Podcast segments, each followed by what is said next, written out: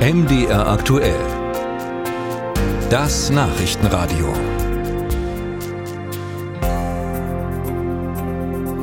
Mit dem Fluch und Segen beim Online-Shopping wollen wir uns jetzt beschäftigen. Wer viel online einkauft, der kennt sicherlich die Angebote einer Funktion, die da heißt, jetzt kaufen, später bezahlen. Dahinter steckt eigentlich nichts anderes als ein Kredit. Und das hat inzwischen schon so manchen in Bedrängnis gebracht. Auf den sozialen Kanälen zum Beispiel, da gibt's viele Kommentare dazu, wenn die Leute plötzlich feststellen, wie ihnen die Schulden über den Kopf wachsen. Die Stiftung Warentest, die hat solche Angebote fürs später Bezahlen unter die Lupe genommen. Und darüber spreche ich jetzt mit Stefanie Pallasch von der Zeitschrift Finanztest, die darüber einen Bericht geschrieben hat, über die Testergebnisse. Frau Pallasch, kaufe jetzt und bezahle später. Welche Formen von aufgeschobener Zahlung gibt es denn am Markt?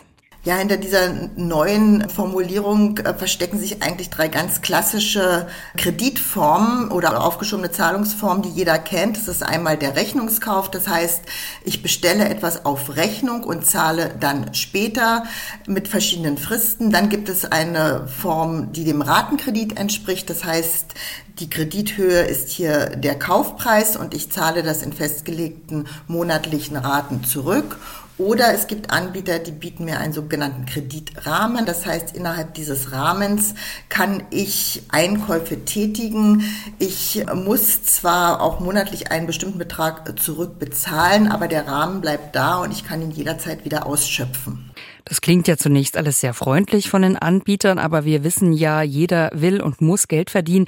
Wie viel bezahle ich denn dann am Ende bei so einer später Bezahloption letztendlich für das Produkt mehr? Haben Sie das mal sich angeschaut? Ja, das ist natürlich genau das, was für den Kunden interessant ist. Also der ganz klassische Rechnungskauf, wie wir ihn kennen, dass ich mir die Ware erst zuschicken lasse und dann die Rechnung später bezahle, ist bei den Anbietern kostenlos. Es gibt sogar die beiden Anbieter im Test bei uns, die das verlängert haben, die Frist von 14 Tagen, so ist es vorgesehen, auf 30 Tage. Das ist sehr angenehm. Ich kann die Ware in Ruhe prüfen, überlegen, ob ich sie behalte und muss im Fall, dass ich sie zurückschicke, nicht in Vorkasse gehen.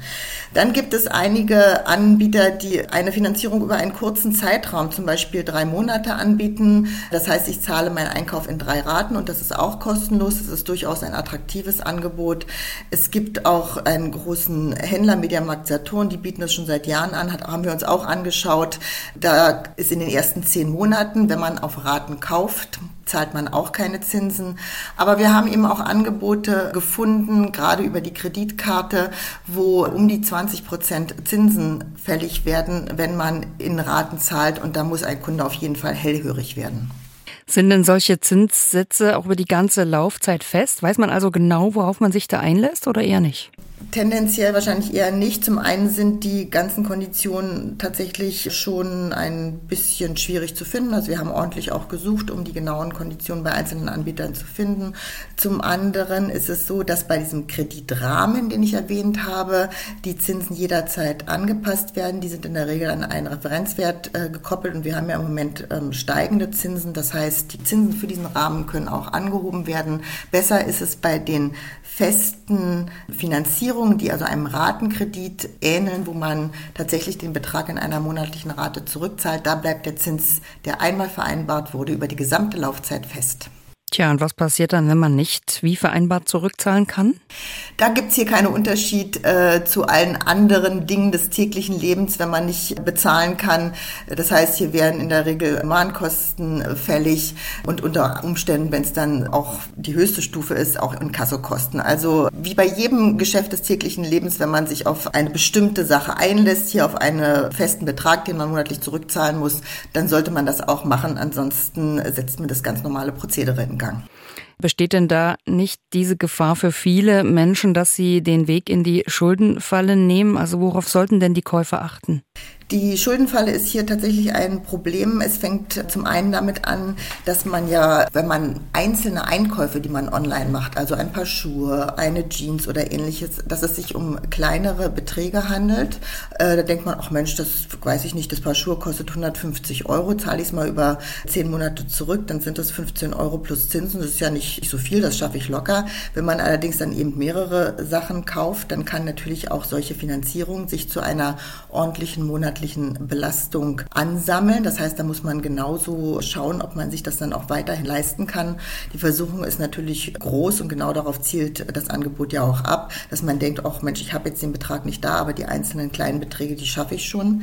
Das ist das eine. Zum anderen gibt es ja auch Sachen, die man finanzieren kann, die man vielleicht in einem Jahr wieder haben möchte. Ich nehme mal das Beispiel, wenn man einen Urlaub finanziert auf diese Art und Weise und ich finanziere ihn länger als zwölf Monate, dann kommt der nächste Sommer bestimmt und ich möchte wieder in Urlaub fahren und habe aber vielleicht den Urlaub vom letzten Jahr noch gar nicht abbezahlt.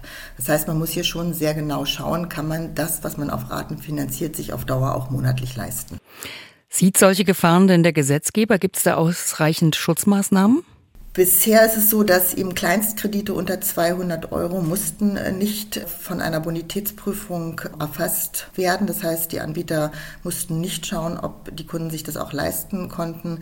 Wir haben aber festgestellt, dass die großen Anbieter das von sich aus trotzdem machen. Es ist ja natürlich auch in ihrem Interesse mittlerweile. Und wie Sie gesagt haben, es ging ja durch die sozialen Medien, dass es da richtige Challenges gab, wer mehr finanziert. Und das scheint den Anbietern jetzt auch aufgefallen zu sein. Das heißt, sie machen eine Bonitätsprüfung Verordnung. Und aktuell ist es tatsächlich so, dass im Rahmen der europäischen Gesetzgebung darüber diskutiert wird, diese Sachen zugunsten des Verbrauchers zu verschärfen.